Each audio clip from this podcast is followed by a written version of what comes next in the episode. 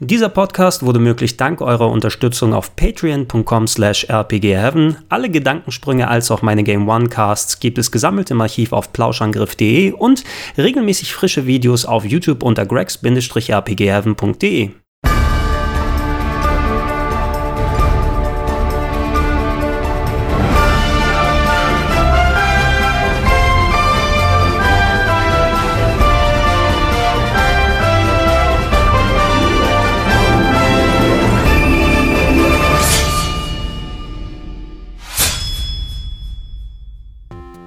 Eine der am meisten vorherrschenden Spielegattungen heutzutage sind Metroidvanias aus dem Indie-Bereich. Fast jede Woche kommt ein neuer Genrevertreter raus und ist meistens sogar ziemlich gelungen. Wenn man diesen Trend aber zurückverfolgen würde, dann landet man im Jahr 2004 und einem Spiel, das quasi die Initialzündung dafür gewesen ist, nämlich Cave Story. Ich kann mich ganz gut erinnern, ich war damals Leiter eines Internetcafés und hatte einen Bereich, wo Kinder Computerspiele spielen konnten und äh, da habe ich meistens solche Grafik-Adventures draufgetan wie Day of the Tentacle oder Simon the Sorcerer, aber auch nach Freeware-Games gesucht. Äh, da waren Jump'n'Runs dabei wie Icy Tower beispielsweise, aber auch eben ein Game, das äh, mir richtig Eindruck gemacht hat. Cave Story ist ein Freeware-Game gewesen, ein Dojin-Game, kann man sagen ein von Indie-Entwicklern gemachtes Spiel in Japan und ähm, ich habe im Nachhinein herausgefunden, es war sogar kein Team, das dran gesessen hat, sondern eine einzige Person. Ein junger Nachwuchsprogrammierer namens Daisuke Ayama, heutzutage den meisten noch besser bekannt unter seinem Alias Pixel, hat äh, nebenbei nicht nur seine Ausbildung als auch seinen Beruf erfolgt, sondern fünf Jahre lang seine freie Zeit in sein Tribut an eines seiner Lieblingsgames reingepowert, denn Cave Story ist quasi wie eine Art Liebesbrief zum alten Metroid auf dem NES.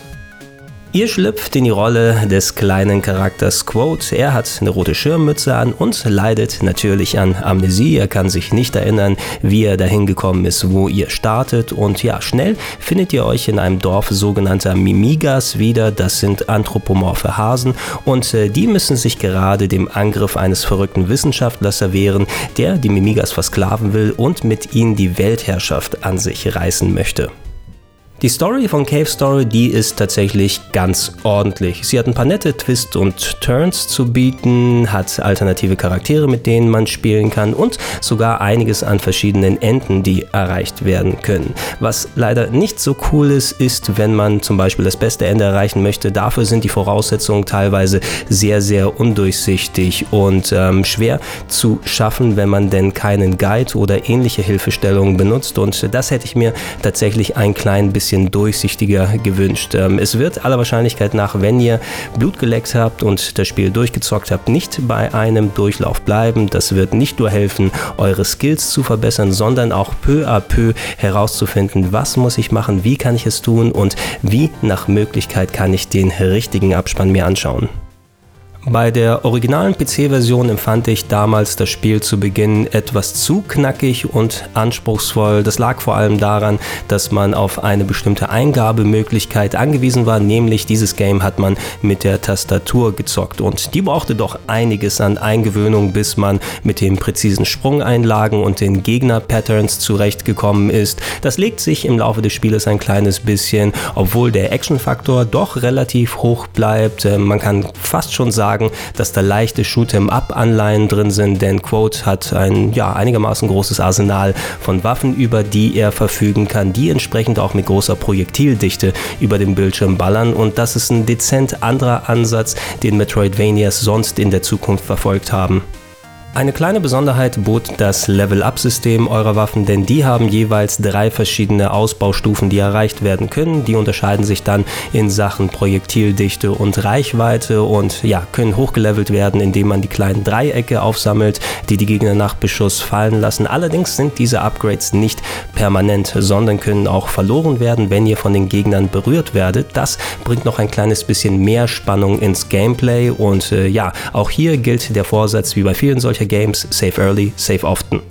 Gemeinsam mit dem Leveldesign, was zwar einigermaßen verschachtelt gewesen ist, aber das für das Genre übliche Backtracking auf ein Minimum reduzierte, sorgten all diese Dinge dafür, dass aus Cave Story einer der erfolgreichsten Indie-Titel wurde und ein richtiger Kultklassiker, der auf so ziemlich alle anderen Plattformen der damaligen Generation portiert wurde. Es gab Versionen für die PSP, für den Dreamcast, für das Mega Drive, für den Amiga, für Mac, als auch für Linux und sogar auf Taschenrechnern ist es gelaufen. Ein Nachteil gab es aber dennoch und das fand ich ein bisschen schade, so sehr ich das Spiel und die anderen es auch genossen haben. Es war immer noch ein Freeware-Game, wir mussten nichts bezahlen und dementsprechend sah der Entwickler Pixel auch kein Geld.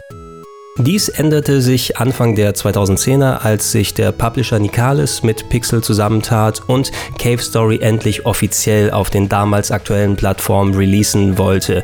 Die erste Version, die erschien, gab es für die Nintendo WiiWare, die kostete damals so knapp 12, 13 Dollar und die habe ich mir auch als Dank für die ganzen Jahre der freien Unterhaltung zugelegt. Die bot nicht nur das originale Spiel, sondern hatte auch einen etwas überarbeiteten Grafikstil, geremixte Musik, als auch neue Spiel Modi.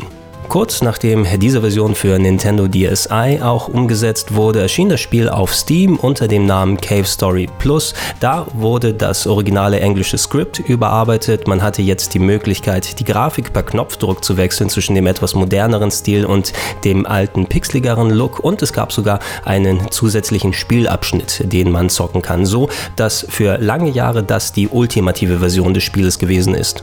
Wenn man Cave Story heutzutage spielen möchte und nicht auf die Freeware-Version zurückgreift oder es nicht durch eines der vielen Humble Bundles bereits in seiner Steam-Liste drin stehen hat, dann würde ich am ehesten zwei ziemlich unterschiedliche Fassungen empfehlen. Zu einem haben wir die 2012 verschiedene 3DS-Version namens Cave Story 3D.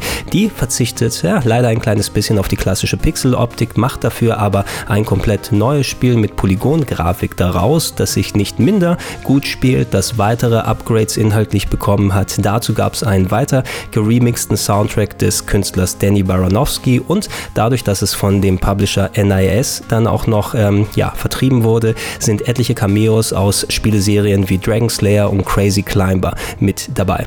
Die andere Version, die ich euch empfehlen würde, ist wohl die am momentan gängigste. Im Juni 2017 erschien das Spiel nämlich auch für die Nintendo Switch, sogar als Retail-Fassung mit beigelegter Bonus-CD. Leute, die das Game in den USA gekauft haben, konnten sogar spezielle Schlüsselanhänger von dem Spiel erhalten und die bietet inhaltlich alles das, was wir in der Cave Story Plus Version gesehen haben und dazu, ich habe es leider noch nicht ausprobieren können, aber ich finde es sehr cool, dass immer noch daran gearbeitet wird, soll sogar per Updates ein Koop-Modus mit dazugekommen sein.